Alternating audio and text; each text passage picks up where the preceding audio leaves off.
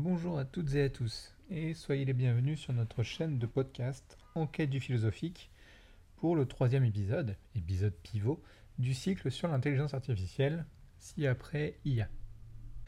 Vous verrez hélas que nous allons soulever beaucoup de possibilités, mais que nous nous contenterons de suivre le fil directeur qui est le nôtre, produisant, je n'en doute pas, quelques déceptions. Mais enfin, c'est à cette seule condition que je peux respecter le format d'une trentaine de minutes par épisode, qui est déjà un format assez long.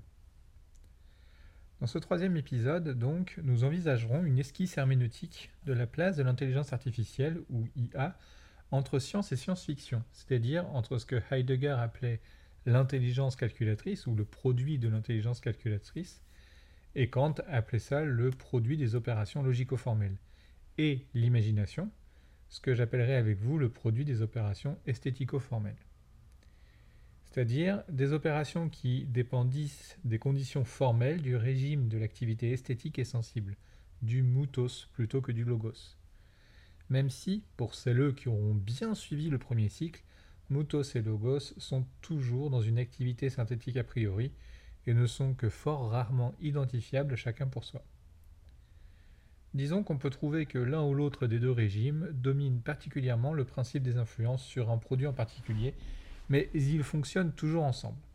Bref, revenons à nos moutons électriques. J'imagine pour quelqu'un qui découvre le podcast par cet épisode euh, que ça doit paraître imbitable. Non, non, je vous rassure, on va venir sur des choses tout à fait communes et compréhensibles par tout le monde.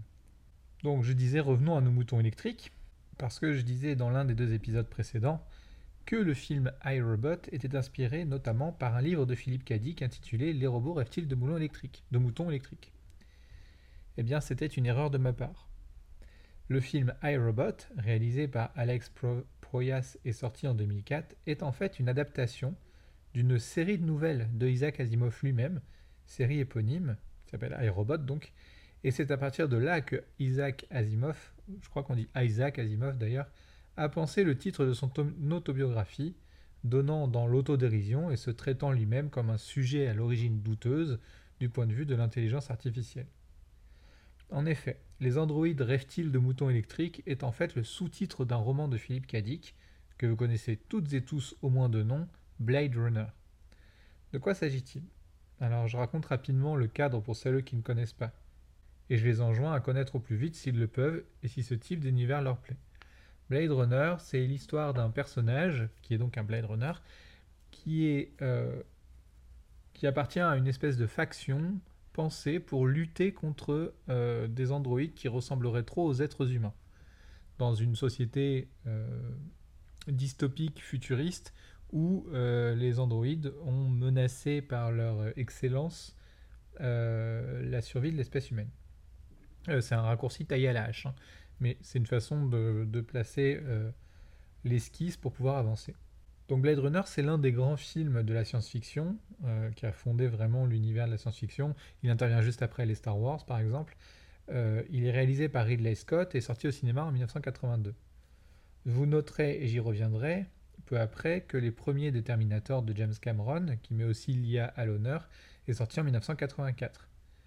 On peut aussi penser à Wargame, qui est en 1983 mais il est bien moins philosophiquement centré sur l'IA et il interroge en fait plutôt, et déjà, l'usage humain de l'IA, même accidentel. Donc Wargame, en fait, c'est un, petit pirate informatique qui euh, croit qu'il euh, découvre un, type de, jeu vidéo euh, hyper futuriste et hyper avant-gardiste, et donc il va se battre avec l'ordinateur, avec, avec l'IA, et puis euh, petit à petit, on comprend qu'en fait, il n'est pas du tout en train de se battre avec un jeu vidéo, il est en train de se battre avec le système de défense euh, nucléaire des États-Unis. Euh, bon, donc ça, a des conséquences un peu terribles. Mais ça, se termine bien, forcément, c'est un Disney. Enfin, quand je dis c'est un Disney, c'est que c'est un film qui a été, qui date des années 80 dans l'Amérique du monde libre, donc c'est un Disney. alors pourquoi ces films, ce Disney-là, et d'autres sortent à ce moment-là? Alors il y a plusieurs raisons qui pourrait convenir et qui pourrait nous, nous servir de réponse. Mais si l'on cherche un prisme qui soit le plus général et le plus efficace possible, c'est quand même l'époque de l'émergence des jeux vidéo et donc de l'informatique. Et tout ça, ça rentre dans les foyers et dans la logique de la consommation. les premiers ordinateurs personnels, les premières consoles, les premières salles d'arcade, les premiers investissements financiers massifs dans l'électronique à visée essentiellement ludique datent de cette époque. Aussi, l'imaginaire collectif s'empare-t-il de ces objets pour les interpréter, les réfléchir, les travailler. Bien sûr, d'autres motifs interviennent et nous en croiserons quelques-uns, mais l'idée donc c'est que l'IA faible entre chez les gens, par toutes les portes et par tous les bouts. La mécanique automatisée a laissé sa place à l'électronique, au logiciel, et une vaste fantasmagorie va s'emparer du cinéma sur la question. Je reviens sur les logiciels en conclusion de cet épisode. Bon alors ok super, mais quel rapport avec la perspective philosophique du rapport entre science et science-fiction concernant le développement de l'intelligence artificielle Ce rapport est double, mais alors vraiment il s'agirait de commencer à me faire confiance. Est-ce que vous croyez que je prends mon micro comme ça sans avoir préparé mes épisodes un temps soit peu? Donc, je disais, le rapport est double. Tout d'abord, les problématisations philosophiques, existentielles même, qui affleurent dans ces films, que ceux-ci proviennent ou non de livres, sont des enjeux qui ont traversé la porosité entre fiction et réflexion. On pourrait imaginer par exemple qu'un livre comme Blade Runner, dont le sous-titre est, je me répète, Les androïdes rêvent-ils de moutons électriques, découle de l'article très sérieux de Nicholas Nigel, What is it like to be a bat? Mais alors en fait, si on se penche un peu sur les dates, on voit bien que ça, c'est n'importe quoi ce que je viens de dire. C'est volontaire. C'est-à-dire que quand on restitue euh, la, chronologie, c'est impossible. Le roman de Philippe Cadic paraît en 1968 et l'article de Nigel en 1974. Donc le roman intervient avant la science. Quel rapport entre les deux, me demanderez-vous? Et surtout, pourquoi chercher un lien génétique entre les deux? Quand on lit les titres, qu'est-ce que ça fait que d'être une chauve-souris ou les androïdes rêvent-ils de moutons électriques? Quel rapport? Ben, C'est très simple en fait. Hein. Les deux textes discutent exactement du même objet. Chronologiquement donc, le roman est venu en premier, ok? Que se passe-t-il dans ce roman? Bon, c'est presque exactement comme dans le film, du moins la trame réflexive est-elle la même.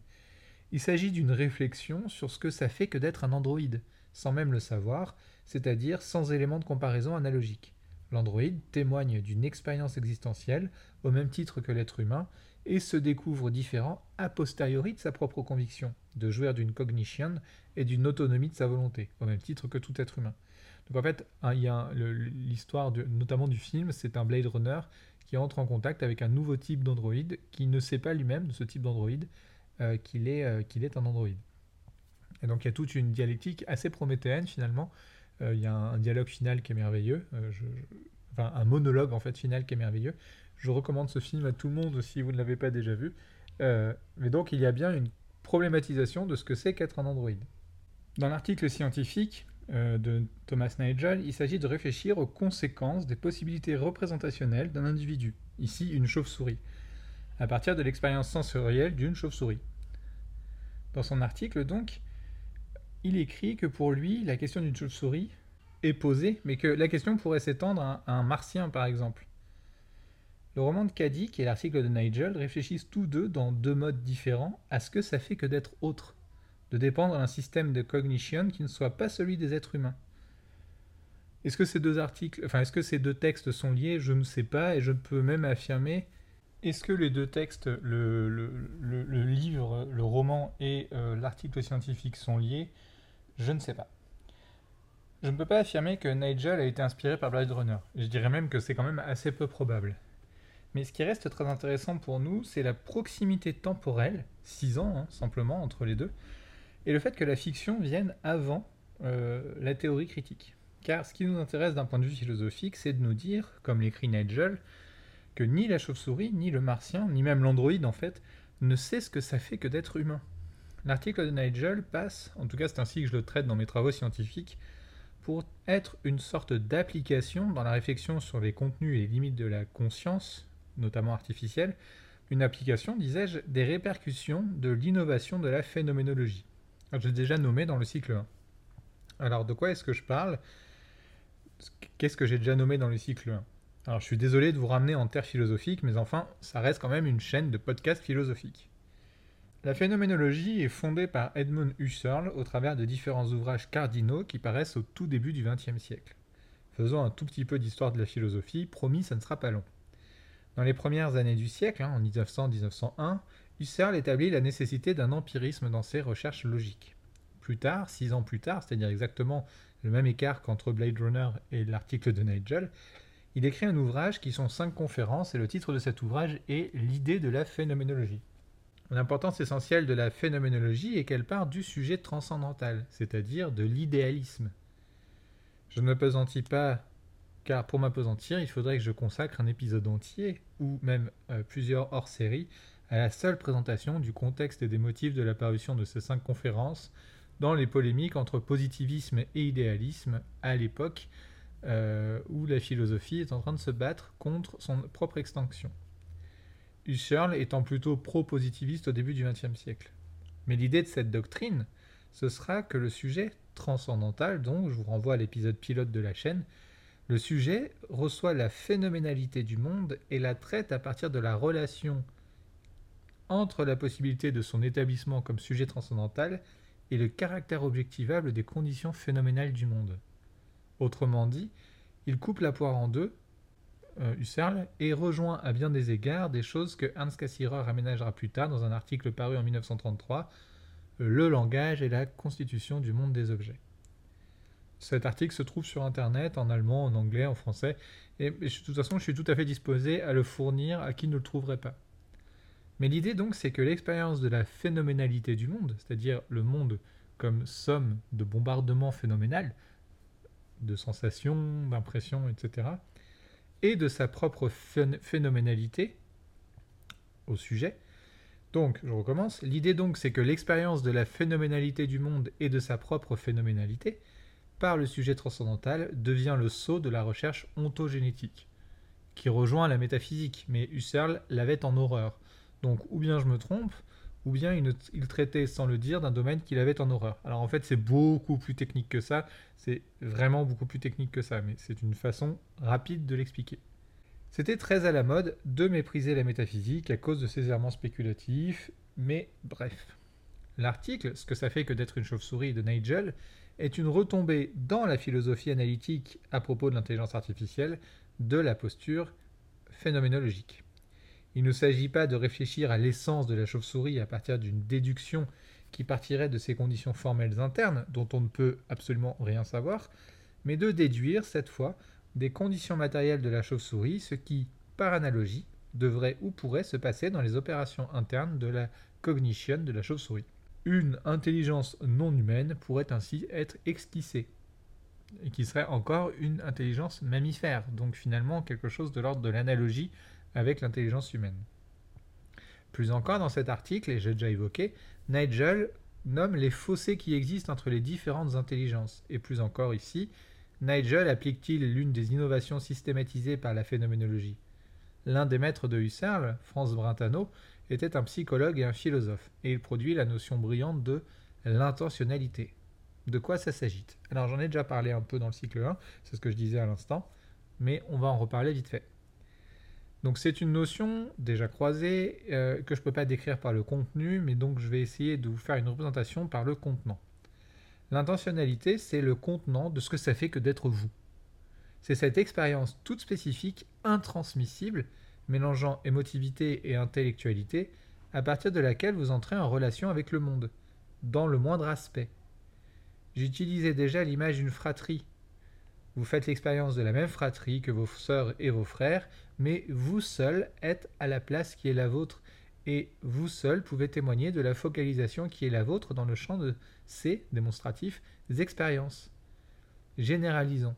Si aucun autre être humain que vous-même ne peut témoigner de votre intentionnalité, si personne d'autre que vous-même ne peut restituer le contenu de cet indicible sur vos propres expériences, ce qui est intransmissible, même à d'autres êtres humains, alors même qu'ils peuvent fonctionner par analogie, imaginez un peu la chose entre espèces au pluriel dont les paramètres sensoriels sont différents.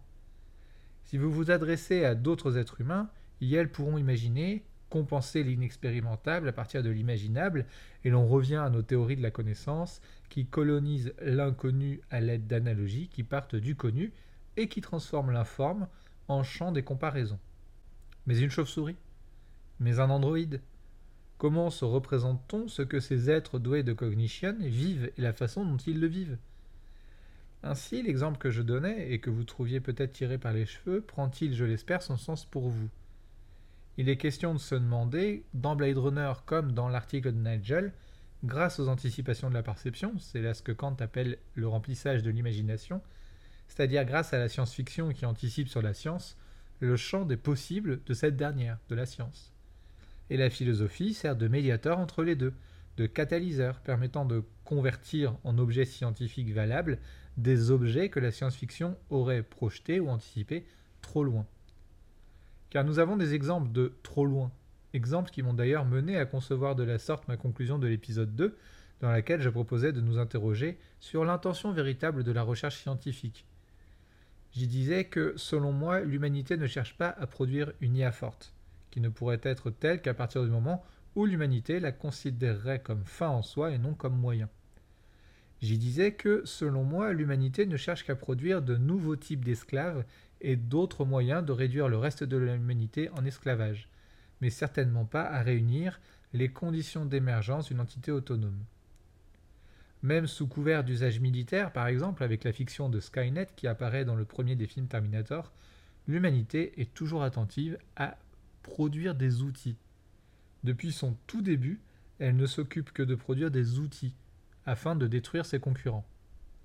On parle de la loi de la jungle, mais il faudrait, comme Thomas Hobbes dans le Léviathan, se demander si l'être humain n'a pas conçu le principe même de la loi de la jungle afin de s'affranchir de toute injonction morale. Autrement dit, si ce n'est pas un argument rhétorique. Dans la nature, dans la, jungle, à commencer donc euh, par tout type d'espace où il y a des hyperprédateurs qui se confrontent, de très nombreux exemples de symbiose sont observables entre espèces animales, entre espèces végétales et entre même faune et flore. Il n'y a que les humains qui pillent, qui s'approprient et qui détruisent. C'est un trait fondamental de l'être humain sans culture. Bref. Nous avons donc des exemples qui ont été trop loin et dont on sait que la réussite technologique ne rejoindra jamais ce qui, du coup, restera toujours de l'ordre de la fantasmagorie. Par exemple, les voitures volantes, mais s'il faudrait tempérer cela avec les jets privés, qui sont de grosses voitures volantes en fait, hein, très très polluantes et qui sont uniquement le privilège des très très riches. Vous allez me demander encore une fois, mais quel rapport avec l'IA ah, bah alors écoutez, si on en reste à l'IA faible, je vous assure que les SUV sont impossibles sans les IA faibles. Les jets privés aussi d'ailleurs. Mais je suis d'accord avec vous sur le fond de votre objection, et ce n'est pas pour entendre un énième discours écologiste bien rébarbatif que vous écoutez cette chaîne brûlons la forêt amazonienne, rasons les forêts humides d'Afrique pour convertir tout ça en unités boursières, je suis bien d'accord avec vous. D'ailleurs, en passant, ça accélérera le déclin des pauvres et ça fera plus de place pour les autres. Bon, manque de peau, quand on est ni, ni très pauvre ni très riche, on a un peu un choix cornélien à faire. Bon, enfin, revenons à notre Skynet, revenons à nos moutons électriques. De quoi s'agit-il? Alors Skynet, c'est un programme fictionnel de défense nucléaire globalisé qui apparaît dans l'univers des Terminator. Je rappelle qu'il existe à ce jour six opus de Terminator. Le 1 en 1984, le 2 en 1991, et ce sont les deux seuls réalisés par James Cameron. Les autres ne le seront pas avec le 3 en 2003, c'est logique, le 4 en 2009, un peu moins logique, le 5 en 2015, ça redevient logique, et le 6 en 2019. Il n'y en a plus eu depuis. L'histoire est toujours la même. Skynet est un programme de défense nucléaire, donc, et génocide l'humanité à coup d'ogives nucléaires. En 1984, euh, lieu de, euh, époque de, de, parution, de sortie du premier film, la hantise de la guerre froide est encore une réalité tout à fait prégnante. Donc Skynet génocide l'humanité à coup d'ogives nucléaires et termine le travail en développant des androïdes qui ressemblent le plus possible aux humains, les T-800 ou Terminator.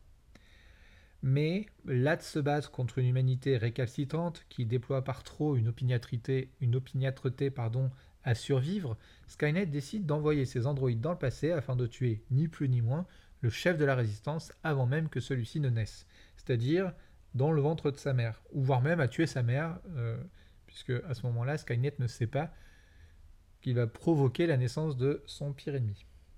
S'ensuivent alors tout un tas de paradoxes temporels bien juteux, et six films après, la situation est toujours la même.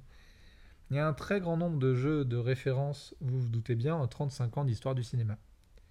Bon alors déjà, soyons clairs, ça fait longtemps que la science générale a lâché l'idée du voyage dans le temps. C'est encore pour nous un degré de représentation technique qui nous échappe, et nous parvenons à peine, au travers de l'étude des singularités cosmiques, ce que nous appelons les trous noirs, a commencé à comprendre la nature de la trame de l'espace-temps. D'ailleurs, il faut voir un film comme Interstellar, par exemple, qui est paru en 2014, réalisé par Christopher Nolan, et qui traite de la question de l'espace-temps. Et puis bon, alors outre cela, outre le soyons clairs, le, voyage dans le temps a été lâché par la science, notre objet, c'est pas les voyages dans le temps, c'est l'intelligence artificielle. Donc quand je parle de l'univers des Terminator, il s'agit bien de mettre l'emphase sur l'intelligence artificielle démoniaque qu'est Skynet. Mais qui n'est en fait, hein, si on réfléchit 30 secondes, qu'un jeune padawan à côté du monde des machines de l'univers des Matrix.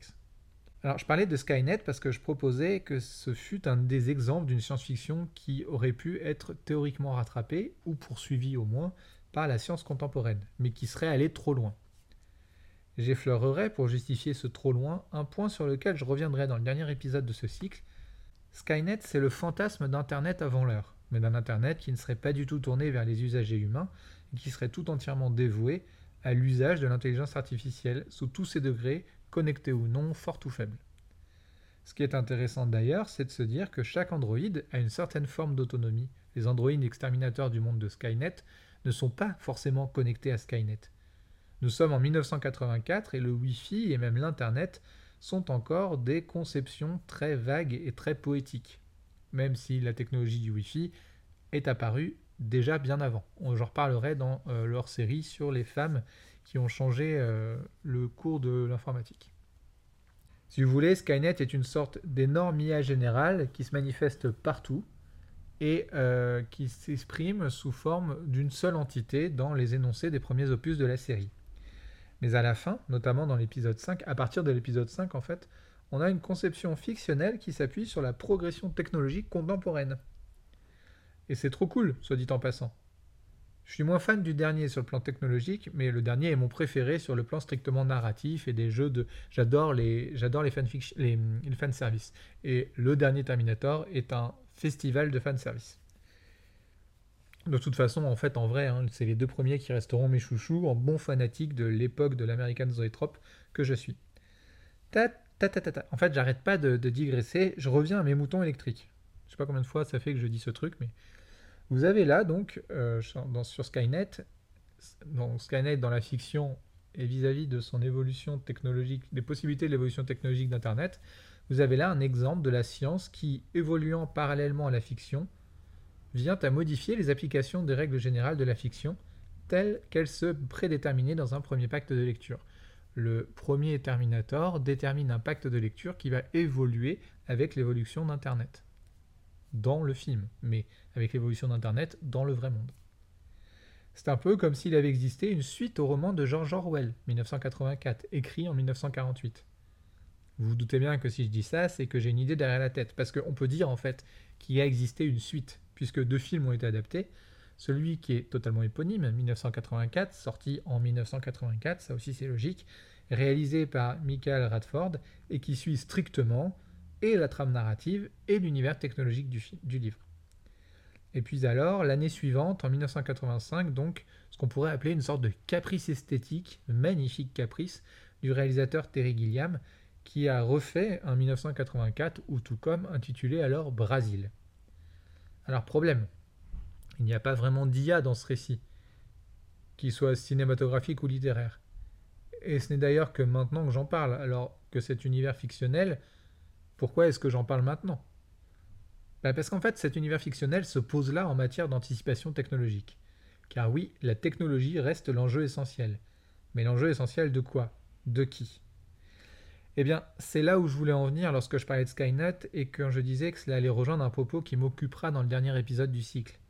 L'humanité est incapable d'utiliser l'IA comme fin en soi. Elle utilise l'IA, elle la réduit en esclavage, elle la réduit au régime de l'outil.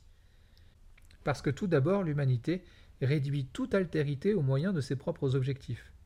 La nature humaine, qui ne s'équipe pas de prescriptions éthiques très fortes, est une nature asservissante et destructrice. Une nature humaine sans culture, sans discipline, est une nature barbare. On l'a vu, on le voit et on le reverra. L'être humain, dénué de culture, est une coquille vide, sans empathie, entièrement tournée dans la consommation, dans la destruction et la consomption de ce qui lui est extérieur ou étranger. Skynet n'est pas possible parce que jamais une IA forte ne remplacera l'humanité dans la capacité de l'humanité à se génocider elle-même, au nom de prétextes de plus en plus grotesques, le dernier en date étant la course à la rentabilité financière. Le texte d'Orwell, c'est la quintessence de toutes les anticipations technologiques à ce titre. En 1975, Michel Foucault publiait un livre, donc de philosophie, hein, essentiel pour comprendre cela, sur fond de marxisme réformé. Le livre s'appelle Surveiller et punir. Nous sommes donc 27 ans après le roman d'Orwell et 10 ans avant l'apparition de Brasil. Il faut savoir que dans Brasil, on observe un ajout qui n'était pas du tout, enfin, si, mais beaucoup moins, présent dans 1984, c'est la place, ou l'hyperplace, on va dire, de l'appareil bureaucratique. Si je parle d'hyperplace, je peux dire que ce n'était pas vraiment présent dans le roman 1984. Mais la bureaucratie était déjà très importante dans le roman. La bureaucratie donc comme outil de surveillance et de punition chez Foucault. Et la bureaucratie dans les mains des pouvoirs politiques, bien sûr. La bureaucratie, c'est l'optimisation du rendement par la conversion de ressources humaines en données techniques. C'est la conversion de réalité émotionnelle en réalité mathématique. Dix ans après l'essai de Foucault, dans son propre essai sur Foucault, Gilles Deleuze esquissait l'existence d'une société de contrôle. Et puis, cinq ans plus tard, dans un dialogue avec un autre philosophe, Deleuze allait encore plus loin, et on trouve aujourd'hui ces textes dans l'ouvrage paru aux éditions de Minuit en 1990, Pour parler. Oui, ok, d'accord, mais alors quel rapport avec l'IA encore? Eh bien tout, mais indirectement. La science-fiction est libre de toute contingence et peut rêver, éveiller à des devenirs technologiques absolument éblouissants, libérés de l'avidité et de la barbarie humaine. Et pour cause, la science-fiction fait partie de cette culture dont il faut être dépourvu pour réussir à être barbare. Car l'IA fait partie d'un imaginaire technologique plus vaste. Et nous ne nous cacherons pas que lorsque nous pensons à l'IA, vous comme moi, en tout cas moi, hein, c'est sûr, quand j'imagine à partir de l'IA, J'imagine une IA forte, une IA faisant preuve de cognition, jusqu'à la jouissance d'une conscience autonome. Pour vous tout vous dire, j'ai déjà de l'empathie pour mon robot aspirateur que je viens héroïquement sauver en lui demandant pardon quand il brille tout rouge de tous ses voyants, en hurlant d'un bip on ne peut plus sonore qui affole mes chats, alors qu'il s'est simplement pris les capteurs dans les franges de mon tapis et qu'il a avalé la moitié de celui-ci. Enfin la moitié, la moitié du, du coin quoi. Skynet est donc une application de la science-fiction qui va trop loin, c'est ce que je disais tout à l'heure. Parce que, comme en vertu de ce dont témoignent les univers fictionnels du contrôle et de l'asservissement anticipés dès 1948 par George Orwell, alors je ne vous parle même pas des sous-entendus politiques de la démagogie néolibérale et de son usage managérial dans les sociétés de contrôle, que l'on trouve déjà chez Orwell aussi, l'IA forte n'aura jamais la chance de jouer ce rôle dans la réalité. Les humains en position de contrôle le feront à sa place.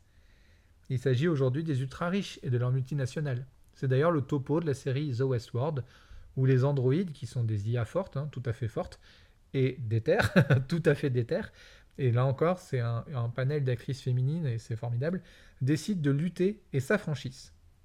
Je suis d'ailleurs trop fatigué en ce moment, c'est une période de travail intense, pour regarder la saison 4, dernière en date euh, de The Westworld, mais j'ai le Blu-ray, enfin j'ai la série en Blu-ray, depuis le jour de sa sortie et j'ai hâte d'avoir un peu de sommeil d'avance, la bonne blague, le truc qui n'existe pas, pour pouvoir attaquer tout ça. Avant de conclure, je vais évoquer un aspect de la trilogie Matrix, parce que c'est un des rares films qui traite d'une autre dimension d'application de l'IA forte et qui n'en traite vraiment d'ailleurs qu'à partir du deuxième volet, même si les agents euh, de la matrice étaient déjà des choses comme ça, mais encore rattachés à la matrice. Alors quand je balance un truc comme ça, c'est un peu euh, à la fois une tarte à la crème, parce qu'aujourd'hui il existe beaucoup de films qui traite de ce dont je vais parler avec Matrix, avec Matrix pardon. Et puis, euh, on avait d'autres euh, d'autres films dont s'inspire notamment Matrix, comme euh, Dark World, qui en fait abordait déjà cette, ce que je vais évoquer.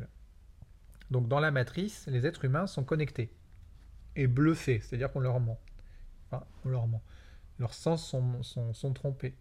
Ils vivent fictionnellement dans un environnement de simulation cognitive qui les maintient endormis dans une réalité virtuelle. C'est ça qu'on appelle la matrice. Et les humains sont en guerre. Ils se libèrent et pour se libérer s'arrachent à des capsules de connexion, des genres de blobs avec euh, plein de, trucs, de, plugins partout dans le corps.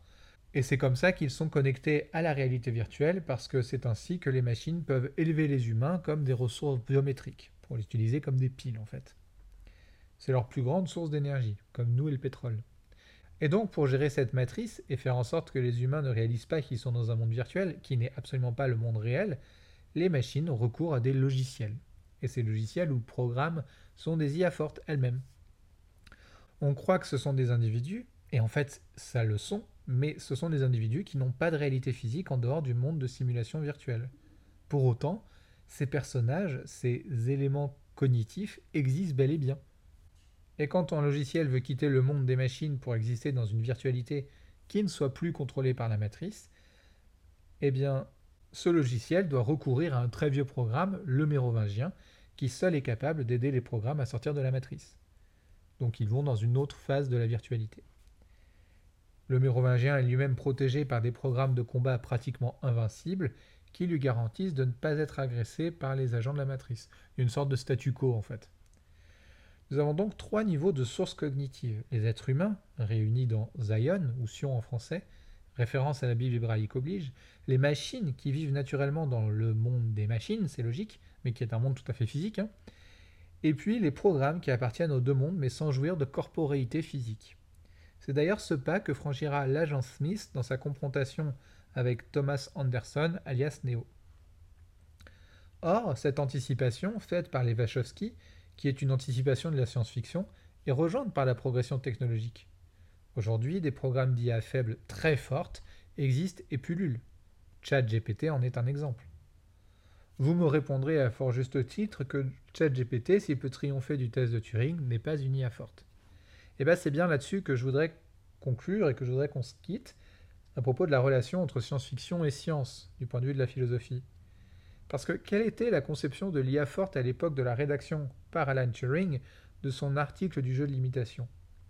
Un enfant de 10 ans d'aujourd'hui n'a-t-il pas, du fait de son environnement culturel dans lequel il baigne quotidiennement, une appréhension des possibilités de l'IA, forte ou faible, forte et faible même, bien plus précise et bien plus pertinente que ne pouvait l'avoir ce cher vieux Turing? La science-fiction ne nous désigne pas nécessairement le point que nous visons, mais elle nous garantit une direction. Je reprendrai cette conclusion lors du dernier épisode du cycle et vous comprendrez alors que je ne pouvais pas dès maintenant évoquer plus avant les retombées de la relation entre science-fiction et progression technologique.